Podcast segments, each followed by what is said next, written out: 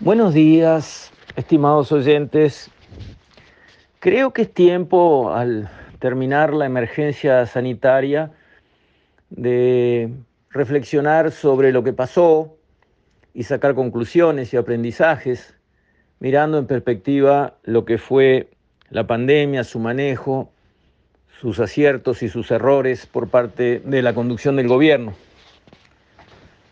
En primer lugar, quisiera decir, para que aprendamos para la próxima, que puede venir dentro de 100 años o dentro de dos años, que en una pandemia de estas es clave la verdad y la información.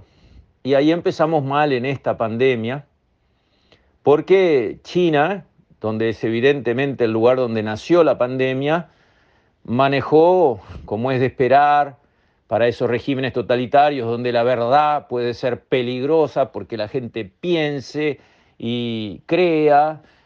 Bueno, hay indicios claros a través de imágenes satelitales que muestran que hubo creciente concentración de automóviles en el parking del principal hospital de Wuhan, o sea que ya había algo desde agosto. La pandemia se declaró formalmente en enero, pero China permitió vuelos desde Wuhan al exterior y prohibió los vuelos desde Wuhan hacia otras localidades adentro de China. Imagínense entonces qué podemos decir del manejo de la información y la verdad que para poder enfrentarse a una pandemia son dos insumos claves. Hay que tener información y la información tiene que ser verdad y tiene que llegar rápido a todo el mundo para poder hacer un esfuerzo efectivo de enfrentar la pandemia con el mejor de los éxitos. Después, una vez que, bueno, se volvió un hecho consumado la pandemia a nivel mundial, creo que hay que destacar la buena reacción que tuvo el Uruguay, que rapidísimo consistió en cerrar actividades, pero dejar libres a las personas en base a defender lo que el presidente llamó la libertad individual responsable. Nuestro gobierno cerró la libertad de los colectivos, cerró el Poder Judicial, cerró las escuelas, cerró el candombe, el carnaval, cerró, cerró, cerró grupos y actividades, pero dejó libres a las personas. Se les recomendó a todos los uruguayos, quédense en casa, lo cual era obvio que había que hacer, pero nadie fue multado ni llevado preso por salir a la calle si tenía que hacerlo. Eso creo que fue un punto muy alto y lo tenemos que reconocer todos en lo que el gobierno hizo, en contraposición con otros países totalitarios en su corazón, que encerraron a la gente, le prohibieron salir a la calle a las personas y quienes no obedecían esa norma eran castigados con multas, por ejemplo, o llevados detenidos. Nuestro gobierno no actuó así y yo le quedo agradecido por eso. Y además se demostró con las estadísticas que ya se tienen eh, básicamente a disposición de todo el mundo, que esos encierros compulsivos, obligatorios y totalitarios no mejoraron los resultados de los países que los aplicaron en su combate con la pandemia. Otra cosa que queda bastante clara mirando hacia atrás es lo mal preparados que todos estábamos, empezando por la Organización Mundial de la Salud, que nace, existe, tiene presupuesto, empleados y funciona para esto. Bueno, la Organización Mundial de la Salud fue un pife atrás del otro evidente. Primero, no tenía los protocolos en pie para una, una pandemia de este tipo de transmisión por aire, porque una enfermedad se puede transmitir por eh, mecanismos sexuales o a través de la sangre o por los alimentos o se puede transmitir por el aire. Cuando se transmite por el aire hay que tener los protocolos listos. No estaban. Todo el mundo fue improvisando. En el Uruguay dimos la orden de ponerse tapabocas un mes después, exactamente un mes después del primer caso, en 13 de marzo. Pero ¿cómo no sabíamos que si viene algo que se transmite por el aire, de inmediato lo más barato que se puede hacer es ponerse un tapabocas todo el mundo? Y con eso se reduce en gran proporción la cantidad de contagios. No lo sabíamos nosotros, no estaba pronto el protocolo, ni lo sabía la OMC, no lo tenía listo. Y eso que ha habido otras historias parecidas. La gripe que le llaman española, aunque había empezado en Boston en la Segunda Guerra Mundial en 1918, otra vez la verdad fue la víctima. Los países beligerantes no querían reconocer que en Europa sus ejércitos caían como moscas, no por las balas enemigas, sino por la gripe, y mentían y mentían y mentían. El único país que no estaba en esa, porque no estaba participando en la contienda y decía la verdad era España, contaba lo que estaba pasando con la gripe y por eso le llamaron la gripe española, porque el único lugar donde se conocía la verdad y había información, verás, era en España.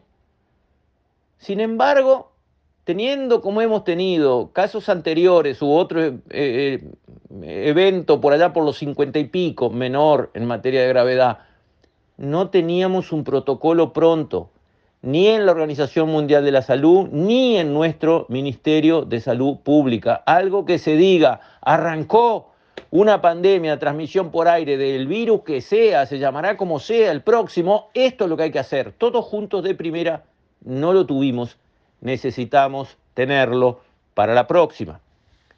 Luego el tema manido de la vacunación. El gobierno, a mi juicio, demoró un poco, podría haber sido un poco más rápido en conseguir vacunas y lanzar una vacunación rápida y masiva porque se confundió con la OMS.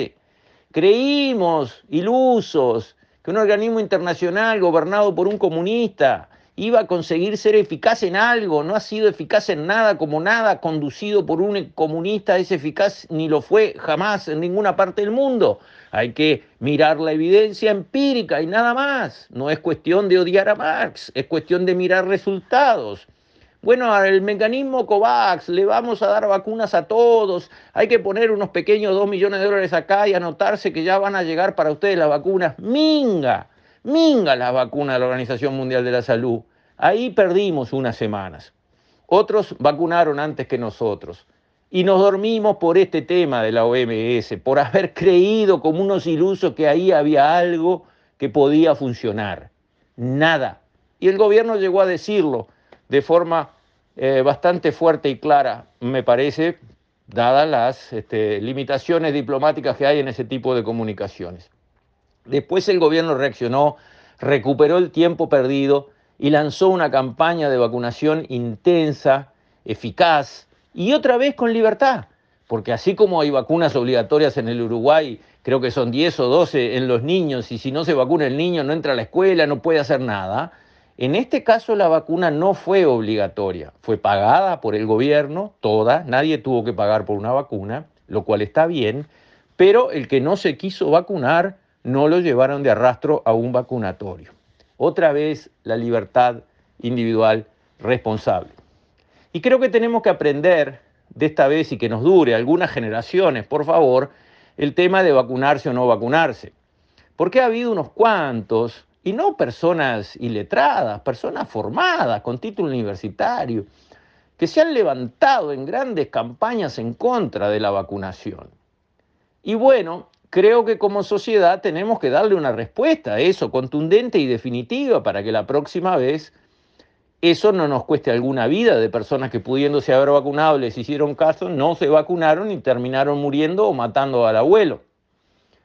¿Cómo es el tema de la vacuna? Vamos a, reflexionarlo en base a la información que se tiene de una vez y para siempre. Los que están contra las vacunas dicen que las vacunas pueden hacer daño. Y tienen razón. Dicen que pueden y matan personas. Vuelven a tener razón. Es así. No hay que empujar un plan de vacunación diciendo las vacunas son perfectas, curan a todos y no lastiman a nadie. Eso es falso. Y si se presenta así, obviamente despierta las susceptibilidades de confianzas porque la gente no es tonta. El asunto no es ese. El asunto es entender beneficios y riesgos. Y para eso yo siempre digo, vamos a mirar una caricatura, un extremo. Si entendemos el extremo, después todas las zonas de los grises nos van a resultar más fáciles de, de analizar y de entender. Imaginemos que un país tiene un gobierno que tiene una varita mágica y con la varita mágica puede tocar la población y quedan todos vacunados de una y que la vacuna es perfecta y al que es vacunado no le pasa nada. O decidir no usar la varita mágica y que no se vacune absolutamente ninguno. Dos situaciones extremas, blanco y negro. ¿Y qué pasaría? Usando la varita mágica de esa vacuna perfecta que hace que nadie se enferme y se muera por culpa del virus, habría algunos efectos secundarios y hasta habría algunas muertes. Por culpa de la vacuna, no del virus. Sí. ¿Cuántos? Digamos, uno por millón. Muertos por culpa de la vacuna, sin discutir. Efecto negativo y algunos otros tendrían algunos efectos colaterales indeseables, pero digamos muertos. Tres muertos para una población como Uruguay de 3 millones de habitantes por culpa pura y exclusivamente de la vacuna. Cierto, eso sería el efecto de vacunar a toda la población con la varita mágica de esa vacuna contra ese virus. Tres muertos por culpa de la vacuna. ¿Qué hubiese pasado si no se hubiese vacunado la población? En el Uruguay sacamos 7.000 muertos, cortando grueso, la enorme mayoría de los cuales no vacunados. Si no se hubiera vacunado nadie, hubiésemos dejado que el virus corriera y atacara al que tuviera que atacar, se contagiara al que se tuviera que contagiar y se muriera el que se fuera a morir, habríamos terminado con 30, 40 o 50 mil muertos. Entonces, la alternativa a vacunar a la población o no, no es, cuidado, las vacunas pueden producir una muerte. Sí, es así, tres, tres, uno por millón, tres muertes. Y la alternativa, no vacunamos, 50 mil muertos. Eso es lo que hay por delante en un plan de vacunación. Claro, cuando uno se vacuna y uno se muere porque la vacuna lo mató, fue la peor decisión del mundo. Sí, la decisión individual de esa persona terminó siendo funesta para ella. Su peor decisión. Tomó una vacuna y se murió. Y capaz que no se contagiaba, o capaz que se contagiaba, como era en una gran mayoría de los casos, y no se moría. Y se vacunó y se murió. Tres contra 50 mil. Eso es lo que hay que mirar cuando se analiza si vacunamos o no. Y el gobierno tomó la decisión que no cabía otra. Vacunar, vacunar y vacunar una dosis, dos, tres, cuatro. La única decisión que el gobierno no tomó y que es discutible fue poner la vacuna obligatoria, que podía haber sido y en algunos lados ha sido y en algunos colectivos en el mundo ha sido. ¿Por qué? Porque el gobierno no se baja de su principio de libertad individual responsable, lo cual yo lo saludo de pie, porque principios en la vida hay que tener y hay que vivir con ellos. El gobierno vivió y ni siquiera obligó a que la gente del sector de la salud se vacune obligatoriamente. Hubo altos porcentajes de trabajadores de la salud, médicos, enfermeras, personal de limpieza, camilleros, etcétera, etcétera, que no se vacunaron. Y bueno, pero ejercieron su libertad individual responsable. Creo que dejó enseñanzas esta terrible pandemia. Aparte de todos los daños que produjo en la economía nacional, que llevará años reparar, produjo muertes atroces porque murió gente sola en un CTI, la muerte más triste que se puede esperar, porque conscientes, solos, ahogándose, sin poder respirar, sin poder despedirse de sus seres queridos, una tragedia inconmensurable para esas personas y sus familias. Carísima nos ha salido esta pandemia Esperemos que hayamos aprendido algunas buenas lecciones que queden escritas en piedra y que el próximo ministro de Salud, dentro de dos años o dentro de 50 años, cuando se diga la palabra pandemia, abra la caja fuerte de su despacho ministerial, saque un grueso tomo donde diga si viene una pandemia de enfermedad transmisible por, por aire, aquí está el protocolo y ese protocolo se irá mejorando y actualizando año a año con la mejor información y técnica disponible. Pero tengámoslo listo, por favor, que no nos agarre otra vez así como nos agarró esta pandemia tan, pero tan, pero tan distraídos. Con esto, estimados oyentes, me despido hasta mañana, si Dios quiere.